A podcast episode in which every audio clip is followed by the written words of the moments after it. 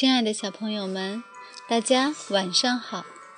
这里是小考拉童书馆，我是故事妈妈月妈，很高兴和大家相约在这里。今天月妈准备的是贝贝熊系列中的故事，竖起耳朵一起聆听吧。贝贝熊系列丛书《作业的烦恼》。美斯坦伯丹、简伯丹绘著，张德奇等译，新疆青少年出版社。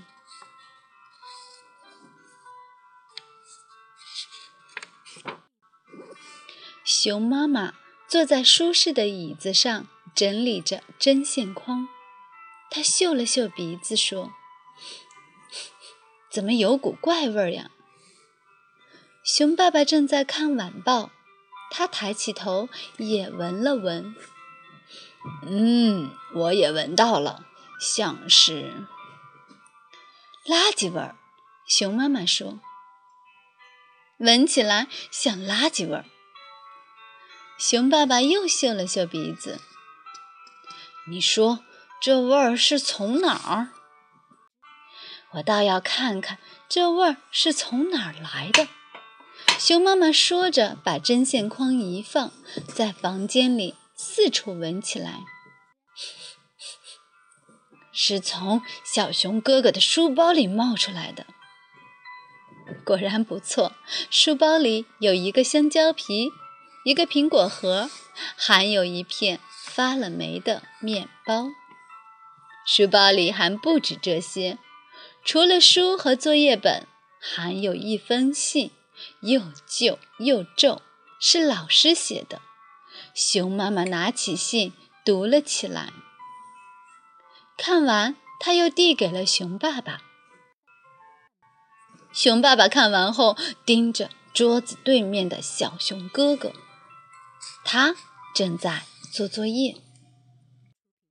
至少他应该是在那儿做作业，但看那样子也很难说。瞧，他坐在桌旁，一边听着收录机，一边打着电话。电视里播放着他喜欢的节目《滑稽熊》。电视机上放着一个游戏机和一碗爆米花。对了，桌上还有一些书、一张纸和一支铅笔。熊爸爸问：“打扰一下，小伙子，请问这儿是火星太空站吗？”小熊哥哥对着电话说：“弗雷德，等会儿我给你打过去。”他放下电话，关掉收录机。“爸爸，我没听清你在说什么。”从老师的信上看，你在课堂上什么也没听，你把做作业的注意力全都转移到火星上去了。小熊哥哥问：“信？什么信？”熊爸爸说：“这封信又旧又皱的信，是你妈妈从你书包里找出来的。这封信尽管已经皱巴巴的了。”但上面的字还挺清楚。亲爱的家长，很抱歉地告诉你们，小熊哥哥的作业欠太多了，请给我打电话，鲍勃老师。小熊哥哥说：“从我书包里，我的书包是私人物品。”熊妈妈说。垃圾味儿都冒出来了，还能是私人物品？小熊妹妹忍不住插嘴说：“你们还指望他能按时完成作业？他那么贪玩，踢足球、打篮球、玩电子游戏，像个大人物一样到处转悠，还找女朋友呢。”小熊哥哥大发雷霆：“喂，你这个小……”熊爸爸说。闭嘴，做你自己的作业去。小熊妹妹说：“我做完了，看见了吧？”你那乱涂乱画的东西也叫作业？你这个小讨厌鬼！小熊哥哥大叫。熊妈妈说：“别吵了，咱们都平静下来，想想问题出在哪儿。”小熊哥哥说：“我来告诉你们问题出在哪。问题就是作业太多，词汇作业、算术作业、自然作业。”作业，作业，作业，每门课都有作业，每天都有作业，我耳朵都装不下了。熊爸爸说：“嗯，告诉我儿子，今天有什么作业？分数加减法和背诵《熊站在燃烧的甲板上的两段》。”熊爸爸说：“依我看，作业不多呀。”小熊哥哥没话说了，一下趴在桌子上不吭声了，眼睛却盯着电视里播的滑稽熊，他们正在击打对方的头。熊爸爸说：“你也没说出什么理由。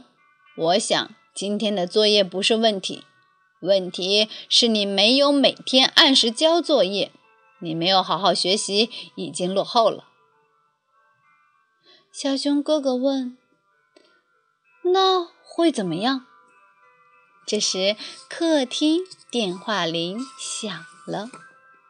熊妈妈说：“是 B 二 S，亲爱的，找你的。”熊爸爸说：“记下电话号码，待会儿我打过去。”小熊妹妹好奇地问：“妈妈，B 二 S 是什么意思呀？”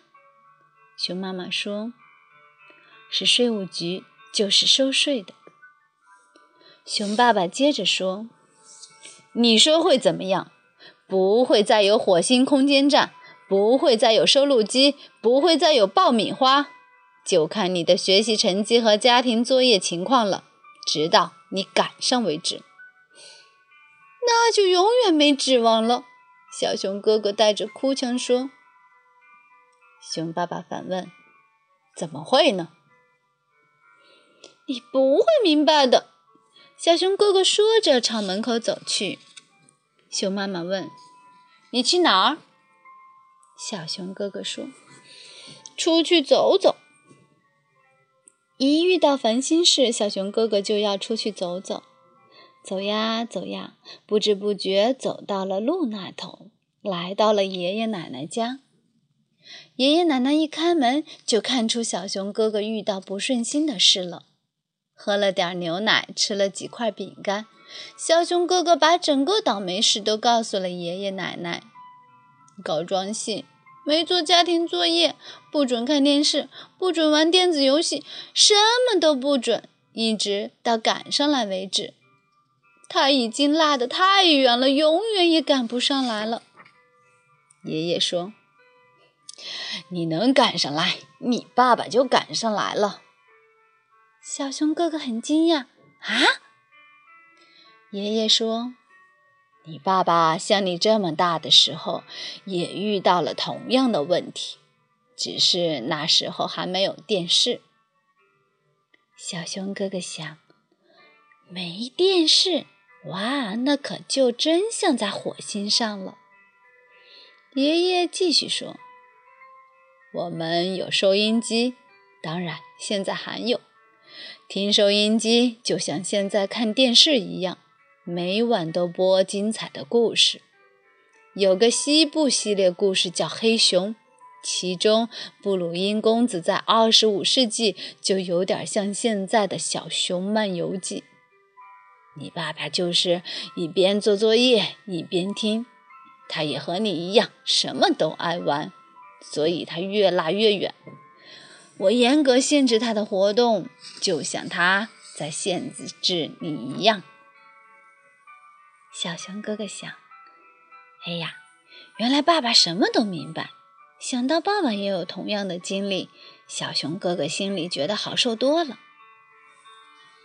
回到家，他看见熊爸爸正在和一个陌生人说话。小熊妹妹对他说：“那个人是税务局的，来收税的。”好像爸爸也遇到了点麻烦。陌生人起身告辞：“嗯，再给你一点时间，可得抓紧啊。”说着走了出去。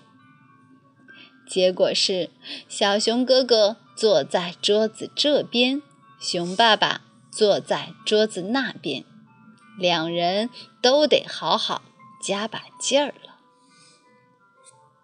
亲爱的小朋友们，今天的故事时间就到这里了，月妈。